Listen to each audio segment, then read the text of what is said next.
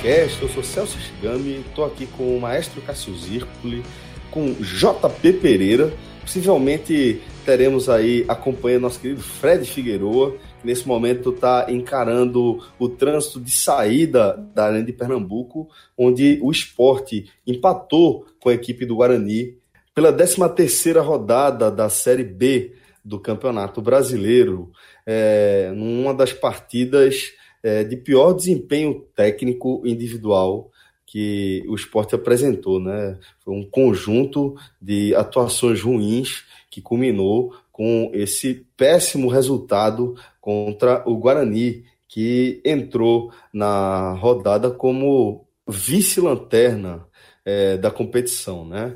Então acabou sendo um resultado muito ruim e posso dizer que poderia ser até pior então a gente está aqui para analisar o que aconteceu dentro de campo nessa noite de apagão do esporte em São Lourenço da Mata. Então, antes de a gente começar a analisar o que aconteceu aí dentro de campo, galera, e as consequências disso para o time de Guto Ferreira, eu vou convidar vocês a conhecer aí as funcionalidades do Vai, né? Esse aplicativo transforma você no especialista do seu automóvel, que oferece aí todas as funcionalidades de um rastreador de última geração, né? Com é, notificação em tempo real toda vez que seu automóvel for ligado, com controle de perímetro.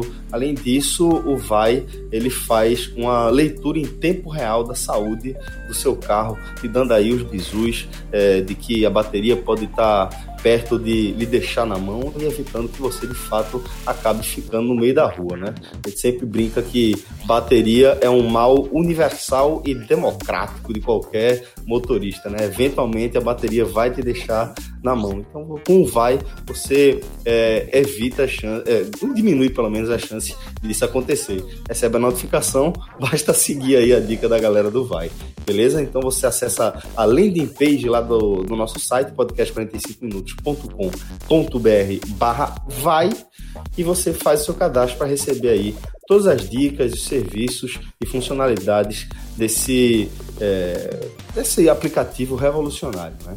Então, vai lá que é super simples de fazer o cadastro para conhecer também os valores de contratação desse serviço. Então, para a gente começar aqui a análise, vou chamar meu querido maestro Cássio Zirpoli. Maestro, que resultado desastroso, né? O esporte fez uma apresentação horrorosa, com falhas individuais aos montes e o time repetindo aquela é, velha, velha narrativa que vem acompanhando o esporte ao longo das últimas temporadas, né? De simplesmente desacelerar depois de construir o resultado, fez isso ali ainda no primeiro tempo e de repente abdicou de jogar e acabou pagando caro por isso, né? Fala Celso, fala. Pô, essa mesa tá cheia, viu? Para falar o nome de todo mundo aqui: João Pedro, Diego, Fred, ouvinte, todo mundo. É, o esporte não, o esporte não deslancha nessa Série B. Não deslancha. Sete empates em 13, em 13 rodadas é, é muita coisa. Foi o quarto empate como mandante. Três vitórias e quatro empates em sete jogos como mandante. Esse sendo o primeiro na arena. Ou seja, o esporte já desperdiçou oito pontos. Desperdiçou oito pontos nesse, nesse caso. No 0 a 0 com o Figueirense, no 1 a 1 com o Oeste, cedendo o empate, num 0 a 0 com o Brasil de Pelotas e no 1 a 1 com o Guarani, cedendo o empate. Ou seja, em nenhum momento o adversário ficou, ficou à frente e o esporte não foi capaz. É, mas e, o, que, o que vai se acumulando são as oportunidades de o time deslanchar.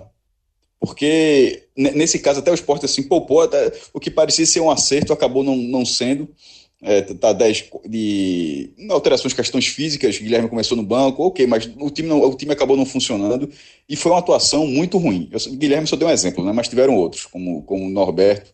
É, e ao final da partida, o Guarani ainda teve duas, as duas melhores oportunidades do segundo tempo, uma delas já nos descontos, o jogo foi até os 54, porque o, o goleiro do Guarani, Jefferson Paulino, sofreu lá uma, uma, uma lesão numa, numa, após um escanteio, acabou sendo substituído por, por Clever, mas fica uma sensação do esporte de que o esporte não vai, vai se conseguiu acertos, vai ser assim a duras penas. O que é incrível, porque o time só tem uma derrota em 13 jogos. Uma. Aí Fred tem aquela análise que ele vai falar mais para frente de ele nunca somatizar, de, de, de, de não somatizar, mas é impossível não somatizar.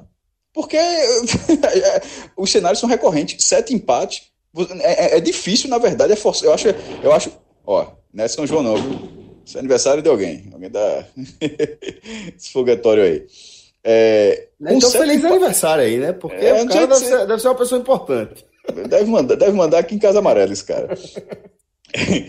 o, sendo o sétimo empate, 13 jogos, não dá para acho, acho uma visão assim muito branda de uma história de que de você olhar de forma individual e você ir somando cenários repetidos.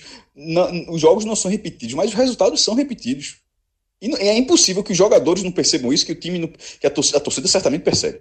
Então, é que a direção não perceba isso e o time está desperdiçando isso aí. O time, é o time que menos perdeu no Campeonato Brasileiro, uma, apenas uma vez em 13 jogos, embora esteja no G4, tá, tem uma chance de sair. Ou seja, é um time com a derrota em 13 jogos era para estar enraizado no G4. E o esporte não está. Por, pela quantidade de, de empates dentro ou fora de casa. E nesse jogo contra o Guarani, que era o vice-lanterna, um time que passou oito rodadas sem vencer, aí ganhou no, num sufoco danado contra o São Bento. Eita! ou, então, ou então é a galera comemorando o tropeço do esporte, que acontece muito aqui em Casa Amarela também. Mas tem muita, tem muita gente que solta a bombinha. Do, não descarto, não descarto. Pô, é bronca, velho. É, Volto, voltando à partida. Tu falou da questão da posse de bola, Celso. Veja só, isso, isso é um. Existem vários caminhos para analisar essa partida. Um deles é esse, que inclusive também abordei no post sobre o jogo, lá no blog. Que é o seguinte: o scout, eu, eu fui a, o, a série B, da, da B para cima, em algum momento talvez já aconteça na C, mas da B para cima o Google vem fazendo acompanhamento de, de scout instantâneo, assim, muito bom. É, tem, existem vários aplicativos, mas assim, tem questão de uso e tal, e o Google está lá liberado e vai flutuando a posse de bola, minuto a minuto a posse de bola. Até os 18 minutos, que foi quando o Sport abriu o placar, o Sport não fazia uma boa partida. O Sport não fez uma boa partida em momento algum. Porém, mesmo não fazendo uma boa partida, tinha, tinha, tinha bola no pé. Pra, ou seja, no mínimo não estava correndo risco. E a posse de bola estava beirando 70%. É, veja, quem tem 70% tem a bola o tempo todo, basicamente, porque 30% é o cara que perde a bola, ele pega a bola e perde a bola. Porque o Guarani não, não passava do meio campo, ou seja, batia o lateral, pegava a bola e perdia a bola. Era isso que, que o Guarani se, se restringia. Aí o esporte abre o placar. E aconteceu outras vezes que aí. Ah, mas não é para somar é para somar desazinho, porque aconteceu outras vezes. Do, do, do gol do esporte aos 18 minutos até o gol do Guarani, que sai, se eu não me engano, aos 38. Até esqueci de colocar essa informação no post, eu até corrigi, mas tinha, tinha anotado aqui num, num, bloco, num bloco de notas, até 36 minutos, para ser mais, mais, mais preciso. A posse de bola do esporte caiu para 55%. Ou seja, o Guarani subiu para 45%. Nesse momento, já é trocação. Troca, é, já é trocação. E, e, e num sentido que não fazia. Por que o esporte que dominava o jogo, quando faz 1 a 0 o que é que leva que, que metamorfose é essa do Guarani para falar para agora a gente vai ter a bola? Porque se o esporte continuasse com. É, assim, o Guarani vai, obviamente, precisa buscar um gol para empatar, porque ele poderia estar, entre aspas, jogando pelo empate. Nesse momento, ele precisa buscar alguma coisa. Só que se o esporte está tendo o controle do jogo, como é que simplesmente isso deixa de acontecer? Não uma, não duas, mas várias vezes nessa competição, e agora mais uma. Sai o gol do Guarani, e o que acontece depois? O esporte retoma a posse de bola. E até terminar a partida, esse dado fica 65%. Ou seja, o esporte levou o gol na fração de tempo onde, ele, onde, onde a posse de bola houve o equilíbrio. Não foi só por isso, claro. Mas também não dá para dizer que não foi por isso. Foi no momento onde o time, entre aspas, abriu um, abriu um mão de uma coisa que ele, que ele vinha tendo e que depois passou a ter de novo. Agora, técnica, aí, aí, e mesmo com, com a posse de bola, porque querendo ou não, quando ele retoma, ele dos, dos 36 do, segundo, do primeiro tempo, vai até os 45. E no segundo tempo vai até os 54, claro que teve um, um tempo parado, mas se o esporte voltou a ter essa posse de bola, significa que era para ter tido outras oportunidades. Mas aí entra a questão técnica de um time que, assim, é, não acertou absolutamente nada. As tomadas de decisão dos jogadores foram, assim, inacreditáveis o jogador, ninguém que não entrou, eu acho que não se salva ninguém. Não se salva ninguém, ninguém. Nem mesmo Ailson. Não pelo mas pela pela pela tá faltando a palavra, a insegurança que ele passou naqueles dois lances que ele ficou com, com o pé. Eu tava vendo a hora de, de, de dar um vacilo. Inclusive a reposição dele foi um chute assim, no meio, é, foi um, não foi um chute alto, foi um chute ruim, que a bola ficou com o Guarani de novo. Ele tentou o drible, ele ter perdido. No final, contou com a sorte duas vezes, porque o Guarani perdeu duas, dois lances, nos dois foram dois chutes para fora.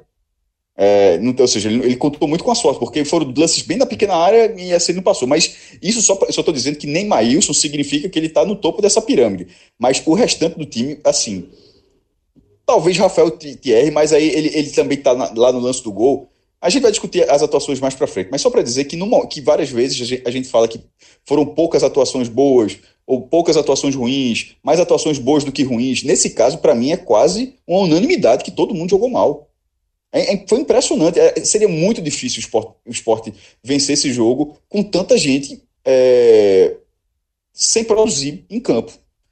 Não era, não, era por, não era por falta de querer jogar, assim, porque a, a perna aguentou. Mas, assim, as tomadas de decisão de alguns lances, assim, é, um exemplo de Guilherme, que foi o que estava no banco, foi poupado, mas entrou aos 25 no lugar de Ezequiel, que só fez o lance do gol e mais nada. Na hora que Guilherme entra, ele tem um lance pela esquerda, que dois jogadores abriram sem marcação, já entrando na área. Foi impressionante ele não ter visto para tocar para esses caras. Seria na área para um, um, tocar para um dos dois que teria um campo muito bom para dar voltando para Elton, que já estava que já estava em campo e ele bateu. Esse lance ele foi travado. Pra, veja só, ele foi travado por quatro, um, dois, três, quatro jogadores do Guarani. Para ter, ele ter sido travado por quatro jogadores do Guarani, significa que ele estava cego no lance. Porque ele já estava cercado. Como é que. Como é, veja como é que ele tentou chutar, como é que ele tentou finalizar com a barreira na frente dele. E, como é, e, e, obviamente, se tinha quatro jogadores indo para cima dele, é, é, é, exatamente por esse motivo que os outros jogadores estavam em, em uma condição livre. Mas isso também aconteceu com o Ian, é, com o próprio com, com Ezequiel. Outros jogadores brigaram com a, brigaram com a bola com o brocador. Então, numa, numa situação dessa, tem que agradecer do adversário não sendo tecnicamente bom. É o Guarani é um time que está com muitas dificuldades vai lutar para permanecer, nessa, pelo visto, para permanecer na Série B. E no final, se tivesse um pouquinho mais de qualidade, tinha vencido o jogo. Porque o Sport perdeu o Lazzaroni, se machucou na reta final da partida. O Sport chegou a ficar uns dois, um minuto, eu acho, com nove, porque Leandrinho é, deu e quase entregou o gol, deu um passe assim. O Sport deu duas vezes isso. Uma vez com o Éder, na hora que entrou, o Guarani não aproveitou, e outra vez com o Leandrinho, o Guarani também não aproveitou. E nesse lance de Leandrinho, ele sentiu mas ele voltou a campo porque senão o Sport ia ficar com 9. Mas ele ficou meio capengando até o final. E mesmo com 9, o Sport insistindo lá na frente, com o Éder virando lateral esquerdo, o Sport sem fazer nada. O Guarani, se tivesse um pouco mais de qualidade, arrumava um contra-ataque. Foi, foi, assim, foi impressionante pelo lado do Guarani ele não ter conseguido. E no que ele conseguiu, o jogador não acertou a barra, chutou para fora o chute cruzado. É, então, assim, o Sport soma, o Sport soma um ponto Justamente um avó, né? Autor do, do gol. Isso, que fez o gol. E assim, é, esporte que é especialista em tomar gol de jogador com nome escroto, né? É, esse aí. mas, mas ok. Da avó já, já teve muito pior. Da avó tá, tá, tá tranquilo. Homenagem à avó, bacana, achei massa. Todo mundo. Todo mundo... Leva, leva, levava o cara pro treino na, na base, né? Todo mundo da avó, então tá tranquilo. É, se termina o jogo, o esporte soma um ponto no jogo onde ele tinha tudo para somar três pontos. Mas da forma como, como se desenhou o jogo, ele, ele, ele, não jogou, ele, só jogou bola para jogar um ponto porque o adversário também é, não fez mais do que isso. Porque se tivesse a possibilidade, era nem é, os dois saírem sem pontuar. O Guarani, o Guarani fez muito pouco. Mas assim, a atuação do esporte foi. É, e, e, ela foi ruim no sentido. Porque o próximo jogo dá uma desmobilizada. O público foi 18.403 torcedores. Um público que não dá na ilha. Veja, é uma discussão. Muita gente chegou no segundo tempo. Quando, quando, quando começou a transmissão, já tinha 12 mil ingressos vendidos, ou seja, muita gente foi comprando na hora, na hora, na hora. É um pouco antes que o esporte anunciou isso aí, só que estava vazio assim a frontal, porque a, a, a, leste inferior, as pessoas entrando, muito problema de trânsito. Do segundo tempo, quando começa o segundo tempo, o visual é completamente outro. Era um visual da atmosfera que, inclusive, a gente até falou no podcast. Então, o público foi muito bom. O público. Agora, o esporte não conseguiu cativar esse público para a próxima partida, creio. JP, velho, é, que partida desastrosa do esporte de Guto Ferreira, né? Como é que você analisa essa coleção de equívocos coletivos e individuais, dentro e fora de campo, que culminaram com esse resultado horroroso para o esporte contra esse Guarani tão frágil tecnicamente? Fala Celso, Cássio, Diego aí nos trabalhos, ouvintes e talvez Fred que chegue. É, hoje até é engraçado que hoje eu faço, depois de alguns meses, eu faço a minha estreia no Tele do Esporte. Então aí, já comentei pô, aí, já, já, já, comentei Náutico, Santa, até Fortaleza e Ceará, e hoje a gente chega aí, chega no Popote. Mas, a, base, a base tá é... forte, a base desse podcast, desse, desse podcast tá forte. Celso, é, como você falou, acho que você foi muito feliz na, na, na pergunta, porque você fala no, num time que foi mal dentro e fora de campo. E aí eu começo a minha análise falando da parte fora de campo. Porque acho que para a gente chegar até o que vimos no campo, é, a, gente, a gente tem que passar pelo, por Guto Ferreira. Desde a escalação, é, durante o dia, muito se comentou nas redes sociais, vindo de, de, de, de alguns jornalistas que cobrem o esporte e partindo para a torcida, sobre a possibilidade de, de, de poupar alguns jogadores. É, o esporte está numa sequência grande, o esporte jogou dois dias, três dias atrás, na sexta-feira, é, jogou lá no Rio Grande do Sul. Então, além do jogo, o time passa por uma, passou por uma viagem grande, sem tempo de descansar, sem tempo de recuperar. E, e já joga na próxima quinta-feira, já joga daqui a três dias de novo. Então, seria de certa forma natural que alguns jogadores fossem poupados e até grande parte desses jogadores, né? O time que, que vem sendo repetido é, algumas rodadas, jogadores como, por exemplo, Guilherme, Norberto, a dupla de zaga que, que dificilmente sai, Charles também, que é outro jogador que é titular desse time. Mas Guto optou por fazer apenas duas mudanças. Poupou apenas Guilherme e Norberto, e o resto foi com força máxima, ou pelo menos o que ele considera força máxima, já que o time é, continuava com Ezequiel, continuava com Hernani, que são jogadores bastante questionados pela torcida, mas os dois são jogadores que Guto gosta, são jogadores que Guto conta e são titulares de Guto Ferreira. Então Guto foi para esse jogo praticamente com a sua força máxima nessa sequência pesada de jogos contra um time que era o vice-lanterna e tinha a obrigação de ganhar. E além disso, no meu comentário pré-jogo, além da obrigação de ganhar, eu falei da obrigação do time vencer e convencer. Porque era exatamente o que se falou, a atmosfera perfeita para isso. O time jogava em casa, jogava num gramado bom, jogava com a sua torcida, que a gente pode comentar mais para frente, que só teve essa torcida no segundo tempo por causa da logística ali da entrada. Muita reclamação sobre isso, muita reclamação mesmo, muita gente entrando só no intervalo.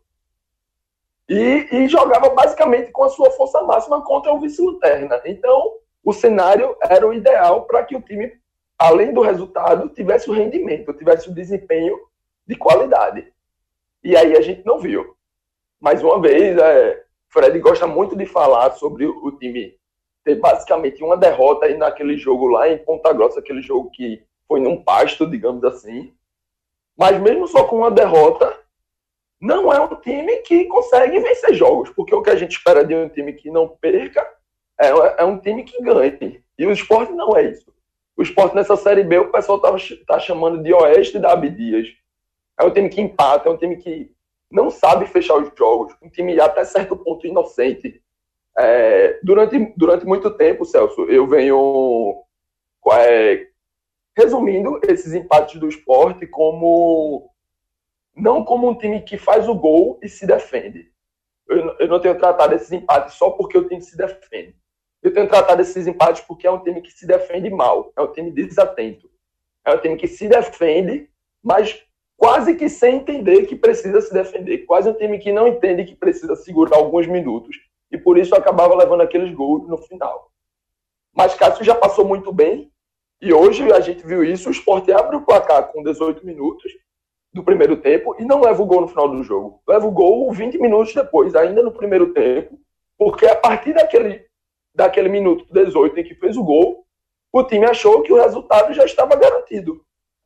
É, simplesmente recuou, era um time com 70% de bola, passou até ali por volta de 45, de, desculpa, de 55, e eu vi a estatística final, o esporte ao final do, do, do primeiro tempo teve 53% de, de posse de bola, então entre 53 e 47 ali do Guarani é basicamente empate técnico, foi um jogo basicamente aberto, depois do gol do esporte, e no segundo tempo, Guto Ferreira teve escolhas altamente questionáveis.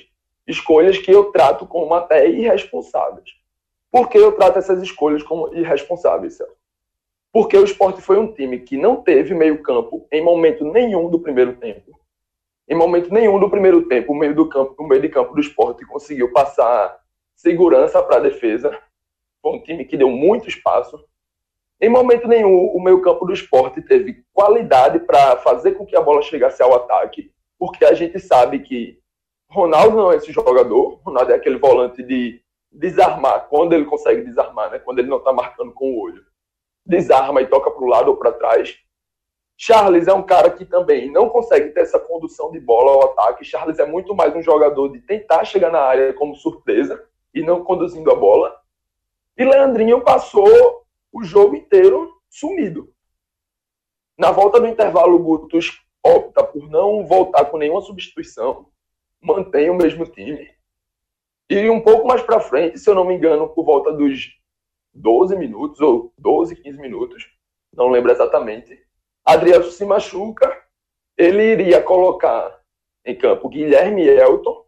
Nesse momento que ele percebe a, a lesão de Adrielso, ele segura Guilherme e coloca em campo o Éder para substituir Adrielson machucado. Aquela, aquela escolha é... de Guto foi péssima. péssima. Ali, ali era Guilherme e, e seguia com o brocador. Guilherme, todo mundo, todo é mundo tava esperando isso, pô.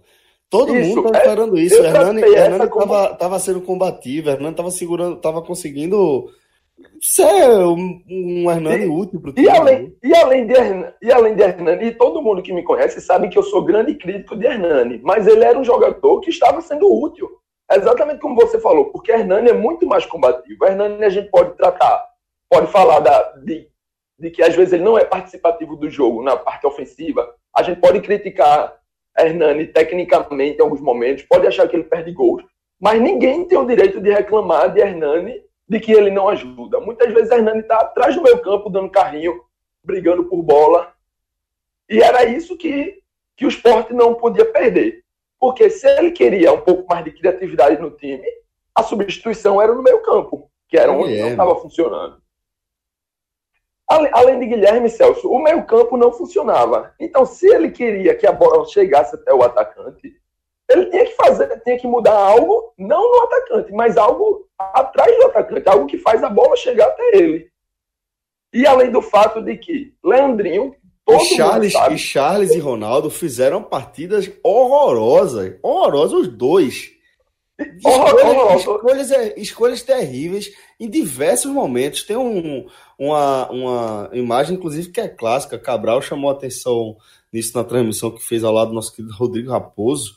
E é, Charles, é, Guilherme tá, tá segurando a bola ali na ponta esquerda, junto da lateral esperando o Charles se, é, se dar conta de que, de que ele está muito impedi impedido, e ele simplesmente fica parado, pô, incapaz de enxergar o que está acontecendo dele. E é aquele impedimento que é injustificável, que é impedimento que você está de frente para a bola, de frente para quem vai te dar o, o passe, e de frente para toda a linha defensiva.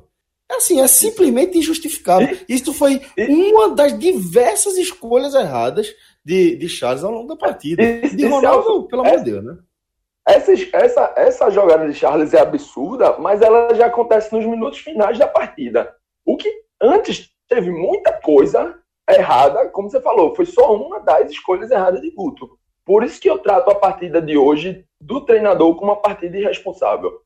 Além disso, da entrada de Elton no lugar de Hernani, que não se explica. Logo depois, ele tira Ezequiel por Guilherme, tira Ezequiel e coloca Guilherme, e mantém Leandrinho em campo. E algo que eu chamei a atenção é: Leandrinho é um jogador com grande histórico de lesão. Leandrinho não está sendo aproveitado no Botafogo porque passou o ano de 2018 inteiro lesionado, com várias lesões e lesões graves. Por isso que Leandrinho foi mandado para o esporte para recuperar ritmo de jogo, porque por qualidade técnica, todo mundo queria que ele tivesse permanecido no Botafogo. Mas ele está aqui, e desde que está aqui, Celso, desde o começo do ano, Leandrinho nunca, nunca, nunca foi um jogador de 90 minutos.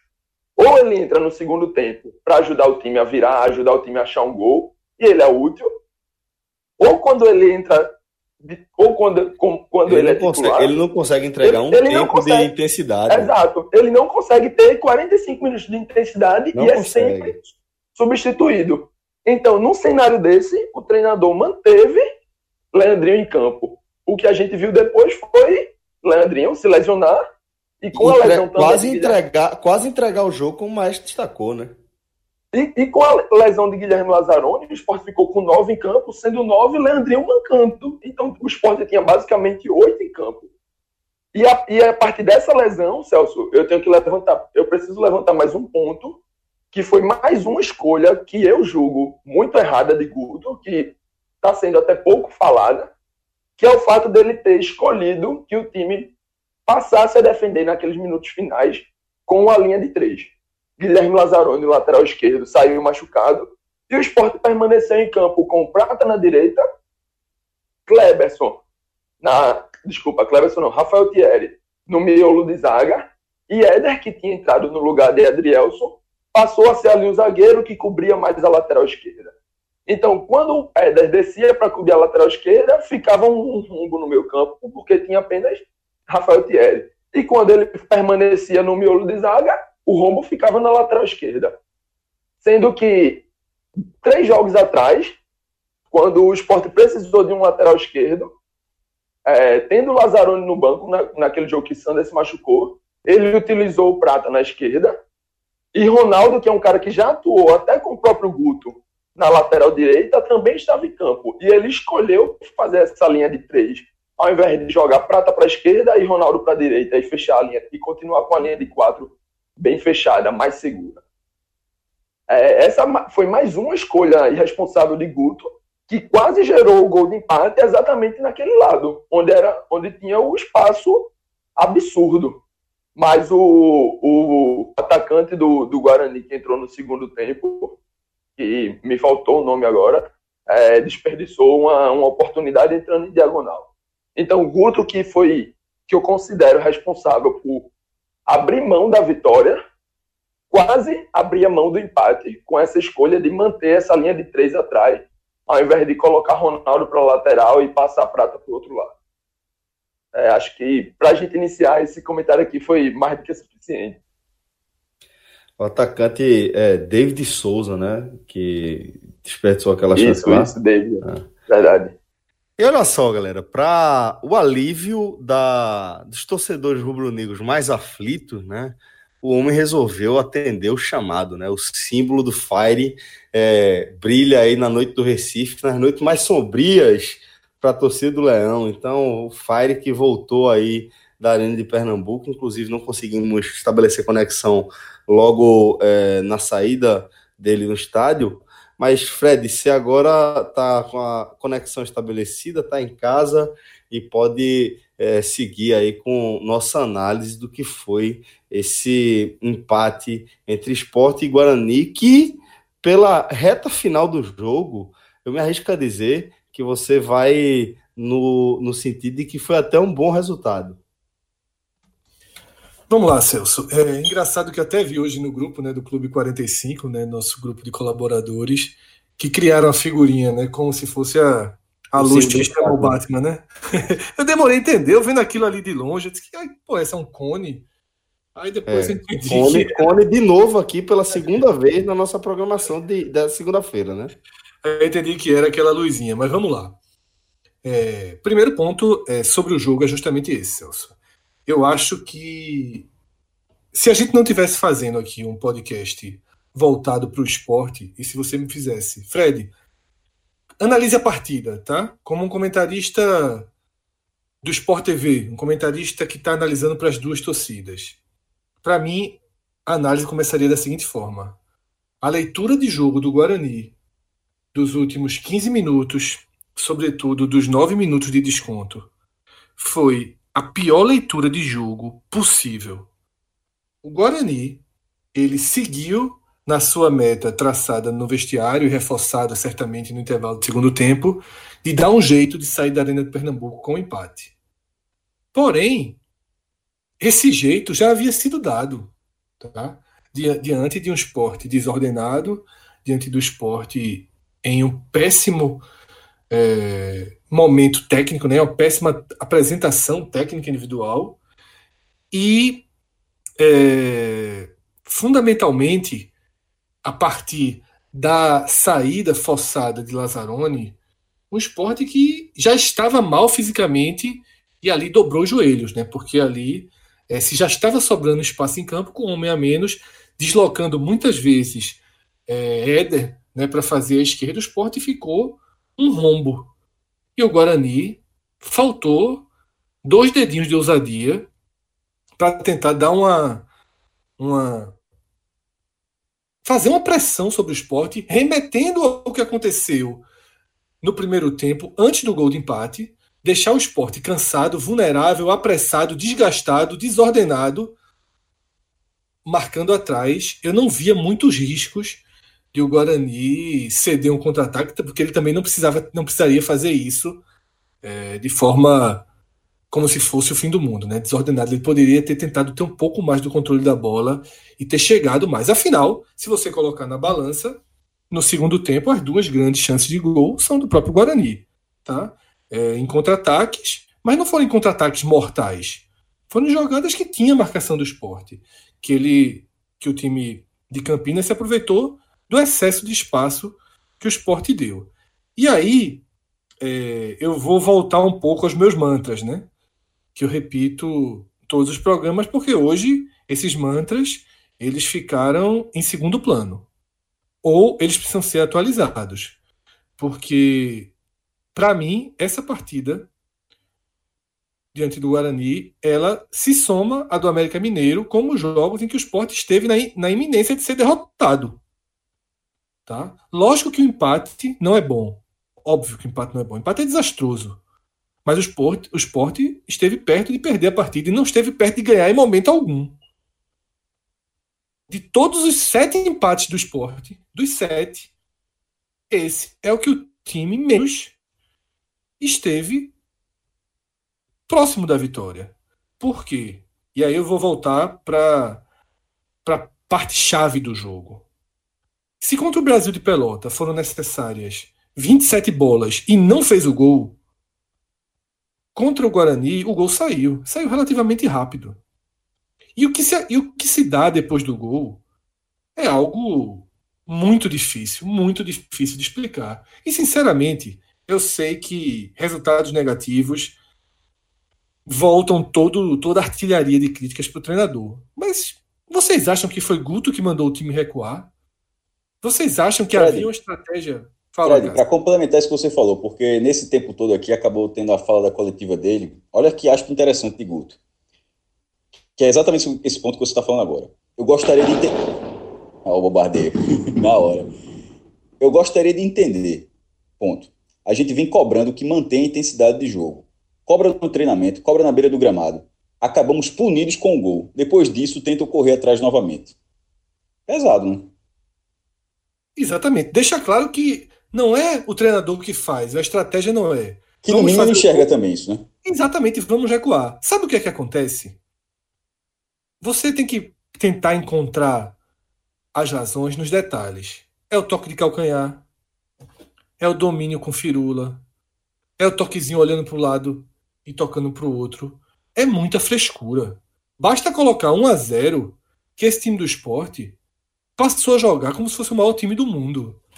E para mim, e para mim, o maior erro do esporte nesse Campeonato Brasileiro da Série B é não matar os jogos. Veja só, são muitos adversários mais fracos que o esporte abre 1 a 0 ou abre 2 a 1 e não mata os jogos. Fred, eu, eu até entendo que, que não é Guto que aperta um botão e, e faz com que o time é, recue e pare de intensidade como se fosse uma jogada de FIFA. Mas é, eu acho que ele é culpado especificamente no caso é, desse jogo é, não é pela, pela, pela queda de energia do time, isso é culpa do time, isso é culpa dos jogadores. Mas é, eu acho que Guto ele pode ser encarado como um dos pilares desse resultado ruim é, a partir da escolha que ele fez da saída de, da troca de Hernani por Elton ali. Sabe, isso para mim é, é, foi um indício de que ele não viu um problema que para mim estava muito claro, que foi a inoperância do meio de campo do esporte o Sport estava morto naquele setor, tanto defensivamente quanto também na criação. Simplesmente não existia. Não tinha energia ali, não tinha nem, ninguém acertando absolutamente nada ali. E a escolha dele de trocar, é, tirar Hernani e botar Elton, dá a impressão de que realmente ele não viu problema nisso. Esse, essa formação no meio de campo terminou a partida, pô. Vamos lá. Eu vou, eu concordo, tá, Celso? Mas eu concordo, na verdade, com a parte. Trazendo para Guto, tá? É, enfim, o resumo já foi feito, falado por Cássio, já foi falado por JP, já foi falado por você. O Sport ser o pior jogo em casa. Foi pior que aquele jogo do Figueirense. Porque aquele jogo do Figueirense, o Sport criou tão pouco quanto esse mas foi um time organizado do início ao fim. Tá? O esporte foi 100% organizado naquele jogo contra o Figueirense. Ele não foi criativo. Tá? Ele não foi um time intenso, mas ele não se perdeu em campo. E nessa segunda-feira o esporte se perdeu, tanto que esteve perto da derrota, como eu falei há pouco. Dito isso, e feito análise é, só sublinhando o que foi dito antes do jogo e, e focando apenas em Guto, aí eu vou voltar para a escalação. Primeiro ponto. Eu acho que a escalação ela foi necessária, né? A saída de Guilherme, a saída de Norberto. Todo mundo sabe que os dois são titulares. Guto não. Guto claramente preservou o jogador, um jogador que teve uma lesão, um jogador extremamente desgastado. Isso ficou claro no jogo contra o Paraná. Ele estava com CK alto e precisava ser é, poupado. Tipo, você poderia escolher o primeiro ou o segundo tempo. Eu acho que Guto, na verdade, escolheu o segundo tempo até com a esperança de não precisar utilizá-lo. Quando o Sport fez 1 a 0 que o jogo parecia que ia abrir, eu até pensei, pô, se pode fazer 2 a 0 aí, não precisa nem usar Guilherme dar o descanso é, pleno para quinta-feira. Para mim, a escalação errada de Guto tá na manutenção de Ronaldo por razões mais do que explicadas por mim ao longo da temporada inteira, tá? É, João Igor está descansado, Iago está descansado e poderiam ter sido eles os volantes, até porque se tratava de uma partida em casa contra um adversário muito inferior e daria é, com João Igor e até com Iago, mas sobretudo com João Igor, o meio de campo ganha aquela mobilidade, passes mais rápidos, você tem mais um jogador que ajuda a criar, o time fica mais próximo do, do time ideal, do melhor esporte que a gente viu. Né, que talvez tenha sido o esporte, a criação ofensiva daquele esporte em Londrina. Jogo que João Igor, inclusive, errou um passe, deu um gol, mas fez uma boa apresentação fora aquilo. Então, para mim, o único erro de Guto na escalação é a manutenção de Ronaldo. Ok lá nos, quando chegar a hora de analisar individualmente, a gente volta pro, pro assunto Ronaldo, que não precisa nem de spoiler, necessariamente estará entre os piores em campo, por ser quem ele é e por errar como ele errou. São dois motivos que o colocam lá. Por ele fazer o de sempre e por ele ter sido determinante no gol de empate.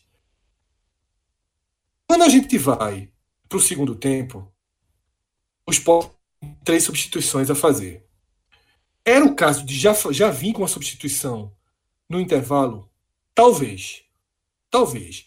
Mas deixa jogar mais um pouquinho.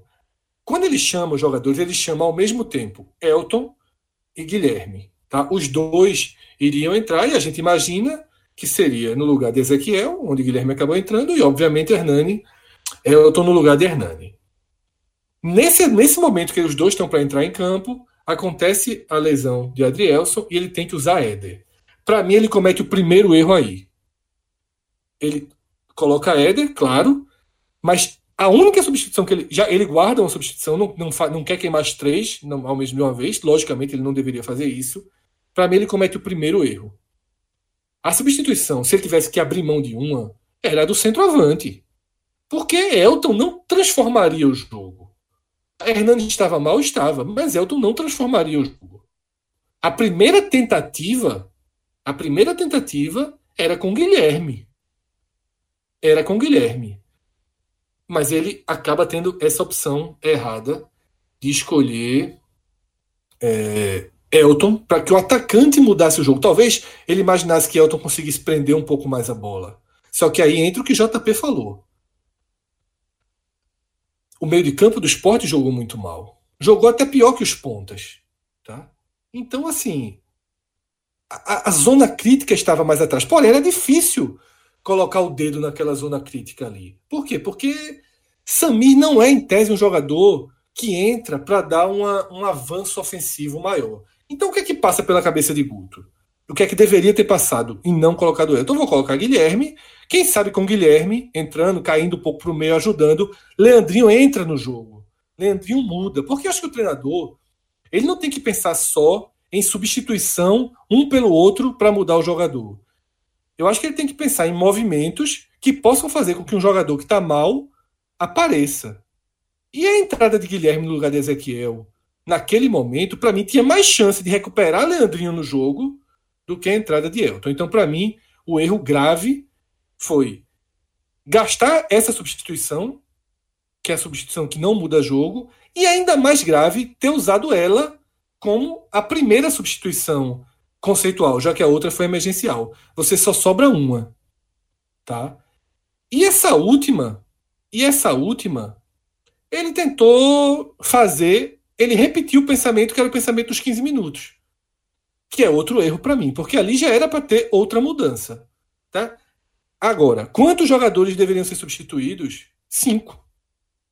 Se ele tirasse Ian, tava ok. Se ele tirasse Leandrinho, tava ok. Se ele tirasse Ronaldo, tava ok. Se ele tirasse Prata, tava ok. É uma partida difícil para o treinador. Porque assim, você tem que tirar tantos caras, você tem que fazer uma escolha. Mas acho que ele fez a Todos escolha. Todos iguais, errada. mais uns mais iguais que os outros. E ele é, enxergou os iguais errados. É, eu, eu se, desconsiderando que, considerando que ele perdeu uma substituição, que ele só teria direito a duas, e ele isso foi antes da primeira, ou seja, ele poderia fazer tudo ainda. Para mim, ele deveria ter colocado o Guilherme no lugar de Ezequiel mesmo, tá? Era a primeira tentativa. Se não, se nada estivesse funcionando, aí ele cogitaria o que para mim seria mais lógico, talvez Yuri, tá? E Guilherme para o lugar de Leandrinho, ou tirar um volante de novo, mas não para colocar um segundo atacante.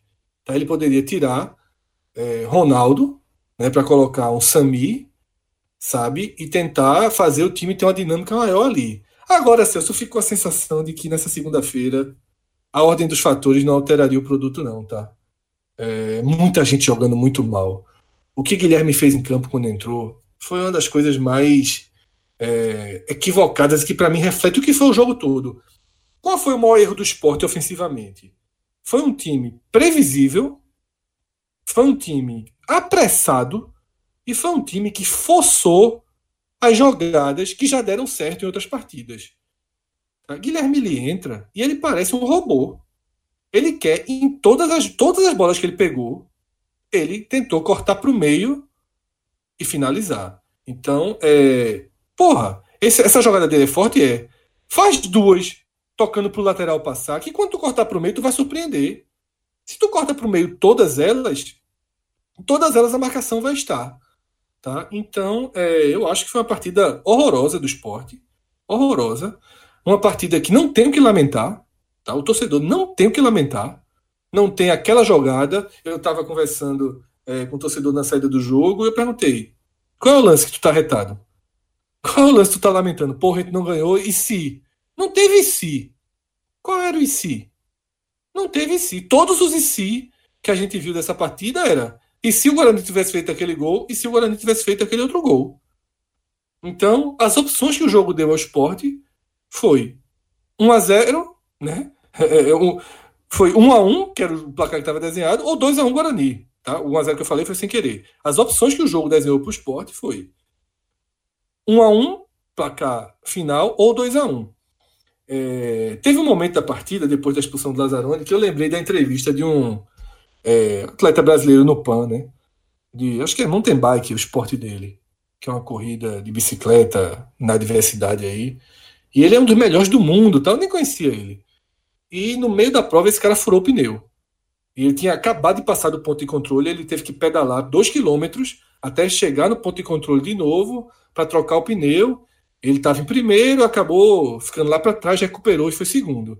E ele falou o seguinte: chateado, óbvio, mas ele falou: a segunda posição era tudo o que o contexto da prova permitiu para mim. E eu fiquei pensando, a partir da, da, da saída né, da lesão de, de Lazzaroni, que deixou o esporte com 10, eu fiquei pensando se era um jogo para adaptar essa frase, para dizer, ó, pelo contexto do jogo, tudo que foi sobrou para o esporte foi o um empate. Mas, sinceramente, eu não me sinto confortável, não, Celso, porque seria um fire falso. Na verdade, o Sport fez uma partida ruim, fez para mim a sua pior partida é, dentro de casa, a segunda pior no campeonato, acho que jogou pior contra o Cuiabá. Essa bola ali, pelo menos fingiu mais, teve um falso controle ali. Contra o Cuiabá foi muito pior. É, e deixa uma preocupação, tá? Porque o melhor esporte não é esse. E Guto agora vai precisar fazer mudanças necessárias, tem apenas três dias, para que o esporte seja mais próximo do time ideal. E hoje eu acho que o esporte ideal é o esporte pré-Copa América. João Igor tem que voltar, Sami tem que voltar, porque Leandrinho não é titular e Ronaldo não é titular. E aí não tem CK. Não... Leandrinho tem que ser o jogador de segundo tempo. Se você não tiver meia, se Sami não puder jogar, coloca Guilherme no meio. Se Guilherme não puder jogar, coloca Pedro Carmona. Porque Leandrinho, para jogar o primeiro tempo, é, ele perde a maior qualidade dele. Veja como todos estavam encantados com o Leandrinho entrando para jogar 30 minutos. Leandrinho era a menina dos olhos. Craque, aplaudido, né, empolgando né? os torcedores. Então, Celso, aprendeu. Esse cara aqui é para segundo tempo. E não coloca mais no primeiro tempo. Não coloca mais Leandrinho no primeiro tempo e pronto. Tá? Procura as outras, outras alternativas. Eu teria colocado hoje como o Guto colocou, mas, para mim, fica a lição. E para encerrar o comentário, Celso, é, queria dizer uma coisa muito básica, mas queria reforçar que, além de não decolar no campeonato, né, de não desgarrar, de seguir com essa sensação de dúvida se vai ou não vai, de voltar a derrubar os escudos e colocar o trabalho de Guto Ferreira em xeque, além de todo esse dano, o esporte também teve outro dano seríssimo hoje. Porque o esporte coloca 18 mil pessoas numa segunda-feira à noite, comprova que a torcida do esporte prefere a Arena de Pernambuco do que a ilha. Tá? O torcedor silencioso, o torcedor que não é da rede social, prefere a Arena de Pernambuco com a ilha, porque na ilha esse jogo não teria dado 18 mil pessoas. O que tá pagando Por... ingresso para ir pro jogo, pô. Porque você chega no estádio e tem mulher, você chega no estádio e tem um monte de criança, porque é outro público. Porque a Arena de Pernambuco leva outro público ao estádio. Tá? Os 12 mil da segunda-feira que iriam para ele são os 12 mil secões. O cara que fica em pé e tudo aquilo que a gente fala, a gente gravou um podcast sobre isso. Na Arena de Pernambuco é outro jogo, é outro clima. Tá? E esse clima faz com que o esporte leve 18 mil pessoas na segunda-feira. Se o esporte ganha, a gente estava falando aqui agora de 25 a 30 mil quinta-feira contra o Curitiba. Tá? O time seria segundo colocado, o time estaria numa, numa ascendente e teria o maior jogo possível da Série B pela frente. Né? A gente considera que o Esporte Curitiba são os dois maiores times da segunda divisão nessa temporada. Você teria um grande jogo né, pela frente. De camisa, né? Porque o Bragantino, por bola, né, por investimento, é maior que os dois. Mas de camisa é o grande jogo. Então, puta atrativo. Você vai para o Esporte Curitiba, horário melhor do que esse, né, porque esse horário tem aquele fluxo de todo mundo chegando na mesma hora. Nove e meia você consegue diluir melhor essa chegada. Mas aí o esporte, com esse empate, deixa de somar dois pontos e tira aí pelo menos 15 mil pessoas do jogo, tá? Eu já não vejo muita perspectiva de um público acima de 10 mil na quinta-feira, não, porque irrita o torcedor, porque vai sair do G4, inevitavelmente, porque né, já vai ser um jogo muito mais de irritação. Hoje é aquele jogo bom de levar criança, de levar família, porque é um jogo que você vai com 90% de perspectiva de vitória. Contra o Curitiba, tu não vai com 90% de perspectiva de vitória, né? Tu vai para sofrer. Mas aí, é... enfim, como a gente falou no telecast passado, vitórias do esporte têm efeitos positivos, psicológicos extremamente reduzidos. E agora é três dias aí mastigando esse empate dos mais amargos em relação ao futebol, mas dos mais fáceis de digerir em relação ao merecimento, porque era daí para pior hoje. Bom, galera, antes de a gente seguir aqui com a análise dos destaques da partida, tá? Vamos só antecipar uma ação que a gente vai fazer na próxima quinta-feira. Não sei se o esporte vai conseguir mobilizar público para Pernambuco, mas nós vamos para São Lourenço da Mata em grande estilo, tá? A gente vai de T-Cross a super máquina que a Volkswagen está lançando aí no mercado e que está é, deixando a crítica muito bem impressionada, né? A T-Cross que é um veículo que se destaca por alguns quesitos e alguns dos quesitos mais importantes para a galera aí que curte carro, né? Que é a questão do conforto, da segurança e da economia. Eu fiz o teste no T-Cross e, inclusive, fiquei muito surpreso quando descobri que depois de, é, dentro do, da, da, normalidade, dentro da legalidade, né? Pude dar umas esticadas, tudo, e sentir a potência e a resposta do carro, principalmente na saída, é, descobri que é um carro de motor 1.0, tem versão 1.0, que é, é simplesmente inacreditável em relação à economia, em relação ao desempenho do carro, cerca de 130 cavalos de potência, então realmente algo bem impressionante que a Volkswagen está apresentando aí para o mercado e a gente vai ter a oportunidade de embarcar numa dessa. Eu, o maestro Cássio Zico, Fred Figueiredo, Rodrigão vai com a gente para a gente registrar essa aventura, vamos desenrolar esse carro cast a bordo de uma T-Cross. Você que quer conhecer um pouco mais da nossa parceria com a Dis9, tá? É, a gente tem é, aquela, aquele toque exclusivo do podcast 45 minutos para os seus ouvintes em basicamente qualquer tipo de parceria de serviço que você queira contratar junto do pessoal da Disnov, seja a unidade do Arruda ou da Caxangá, para veículos novos, para corporativo, para seminovos, para peças, para pós-venda. A gente tem é, exclusividades aí, serviços exclusivos para a galera do podcast 45 minutos. Basta se identificar como ouvinte do podcast que a equipe de atendentes vai é, te encaminhar para nossas ofertas exclusivas.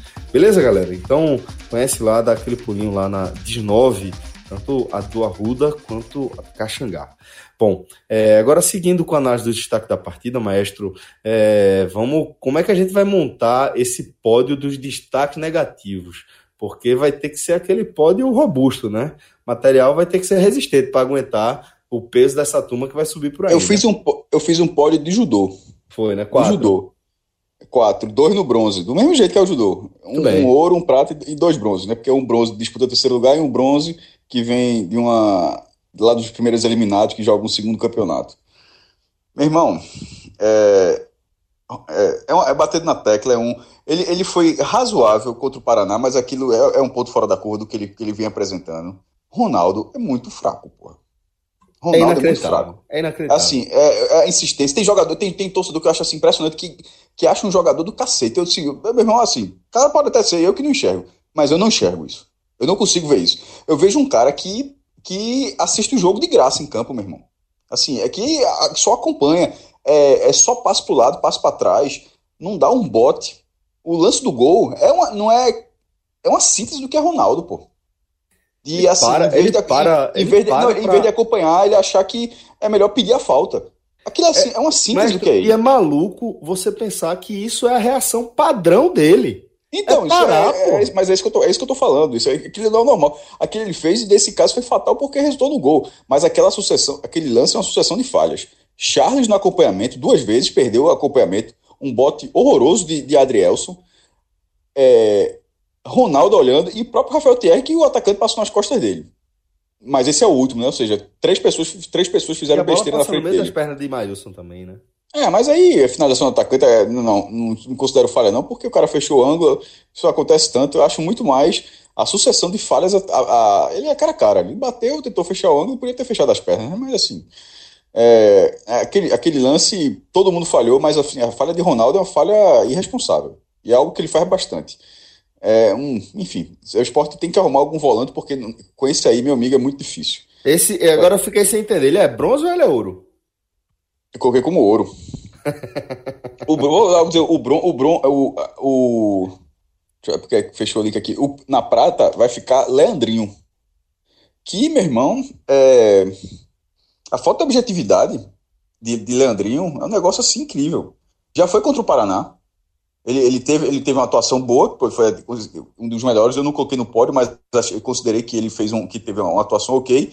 Mas aí eu lembro daquele lance contra Elton, onde ele ciscou para um lado, ciscou para o outro, não tocou para o atacante e não deu em nada, acabou desarmado. E nesse jogo, é, vou analisar até a lesão dele. Se ele sentiu a lesão, então não tem o que fazer, né? Tem que ficar, ficou só em campo e tal. Mas o lance da lesão dele, ele deu gol pro Guarani. E o Guarani não aproveitou. Foram dois gols que o Sport deu pro Guarani. Esse e outro com o Éder, que foi antes, inclusive. Foi um passo assim, de uma desatenção incrível. E é um jogador, é um jogador que, que tem hora que acha que aqui sabe que vai acertar tudo, muito mal, muito mal em campo, falta, falta de objetividade extrema. E o bronze dividido eu coloquei justamente entre os dois centroavantes, Brocador e Elton. O Brocador estava lutando, estava, concordo com isso tudo, mas estava muito caneleiro.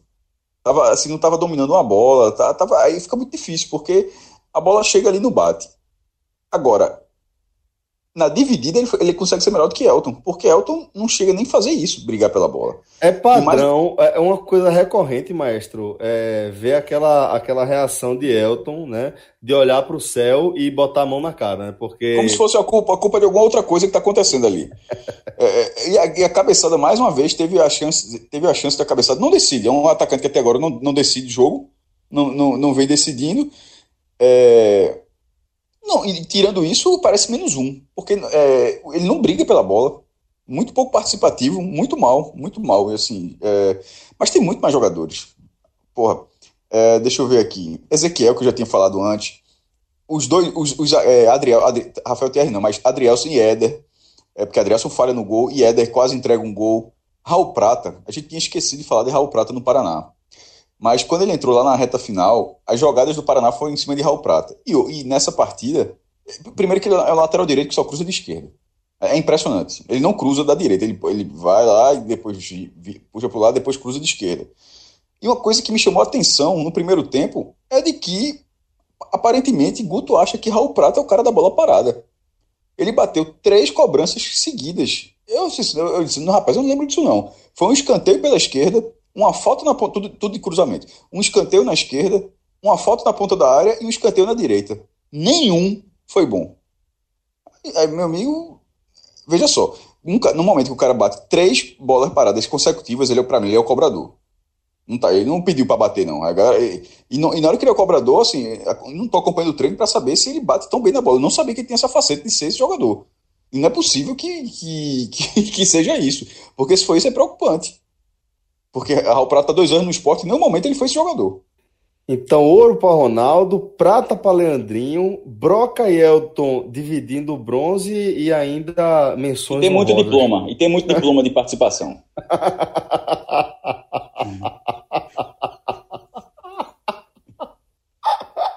Ninguém. É, foi, campeão, foi campeão de, de, natação e judô para criança. Todo mundo saiu com a coisinha.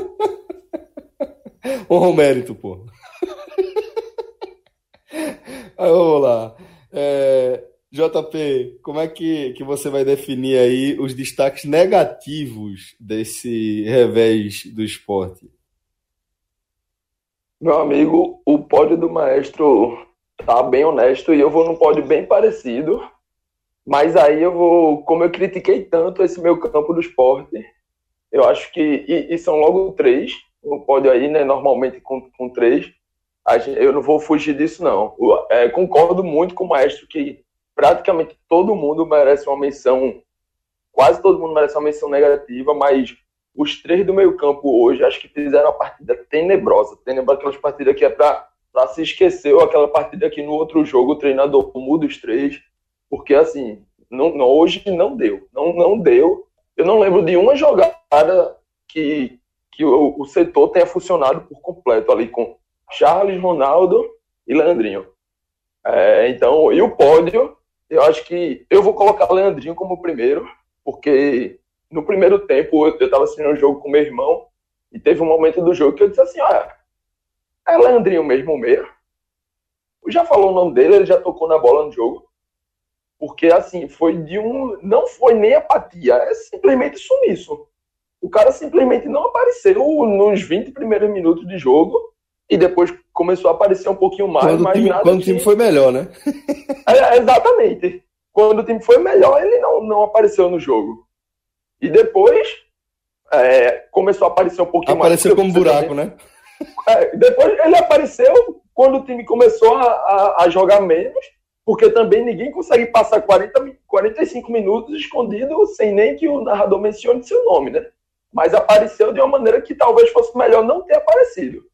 Então eu coloco o Leandrinho como primeiro, vou colocar Ronaldo como segundo, porque é como o Maestro disse, é, não, não tem como defender. E ele, na sexta-feira passada, o jogo contra o Paraná, eu não pude assistir a partida completa, assisti apenas o segundo tempo, mas vi muita gente elogiando o Ronaldo, e pelo segundo tempo que eu vi, foi um elogio merecido, só que a gente sabe que esse elogio vai acontecer uma vez no ano, enquanto as falhas vão acontecer a cada jogo todo jogo o Ronaldo tem algum, alguma coisa ali para a gente dizer que ele quase entregou um gol, que aconteceu o gol e ele estava assistindo a jogada dentro de campo.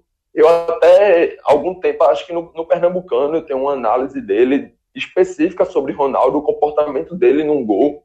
A posição corporal de Ronaldo é triste, triste, triste mesmo, de estar tá quase sempre virado no sentido oposto da jogada. E para ser um volante, primeiro volante, camisa 5, aquele cara que a gente espera a marcação ali forte, porque ninguém espera que Ronaldo tenha qualidade no passe.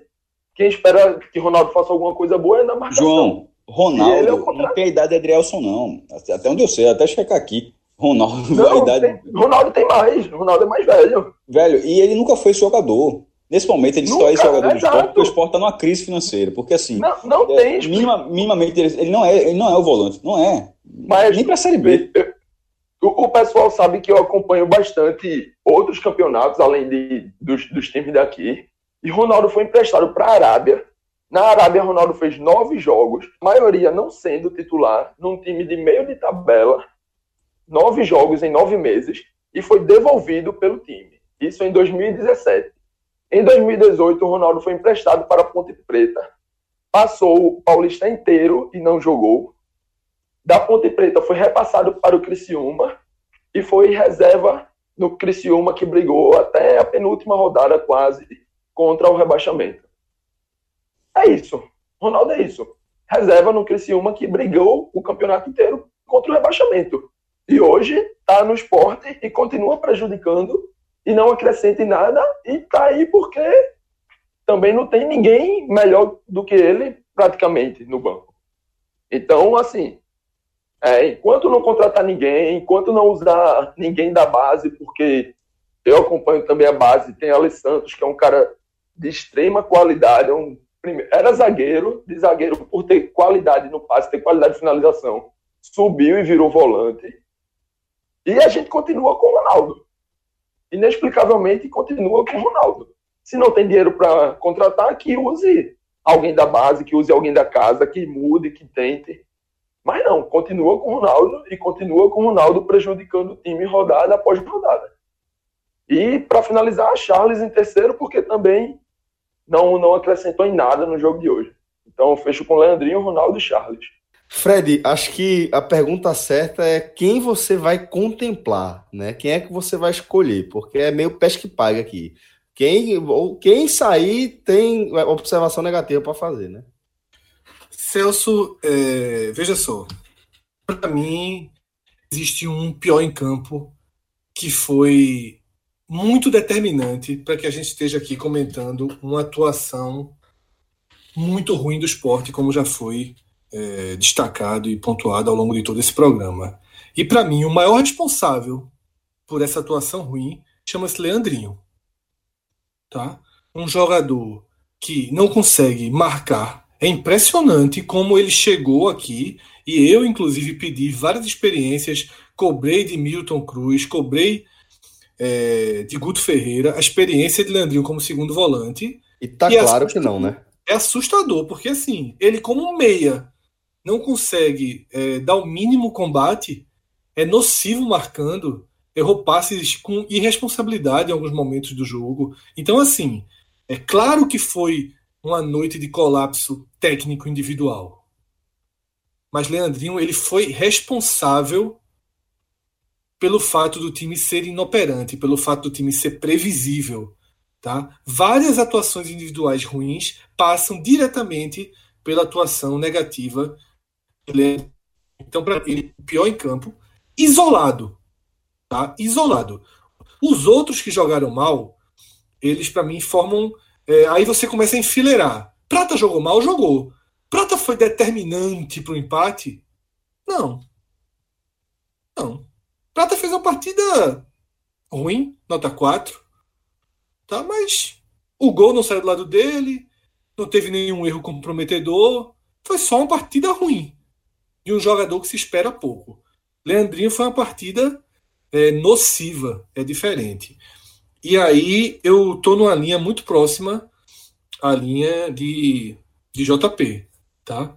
Eu na linha de que o meio de campo foi muito, muito mal né, jogou muito mal, mas eu colocaria Ronaldo por tudo que é, tá? Insistência absoluta, você vê Ronaldo jogando. E tem hora, que, tem hora que a insistência acaba virando conivência quase, né, Fred? É, acho que Ronaldo, é, até pelo ano que vem fazendo, não vem fazendo um ano ruim, ele pode ficar no elenco, tá? Ele pode ser útil, ele pode jogar um jogo ou outro. Mas assim, tem, tem os erros dentro da cota de Ronaldo e tem os erros que vão além, que prejudicam como a irresponsabilidade é, cometida no gol. E, e, e essa a irresponsabilidade cometida no gol ela é o tapa na cara de um jogador que não tem a experiência, o foco, né, a postura necessária para ser um volante titular de um time como o esporte. E o resto é só confirmação. Um time que perde densidade, um time que perde saída de bola, sem ganhar proteção, não. Né? Por que não João Igor? Tá? O próprio Iago. O Iago fez uma partida muito melhor.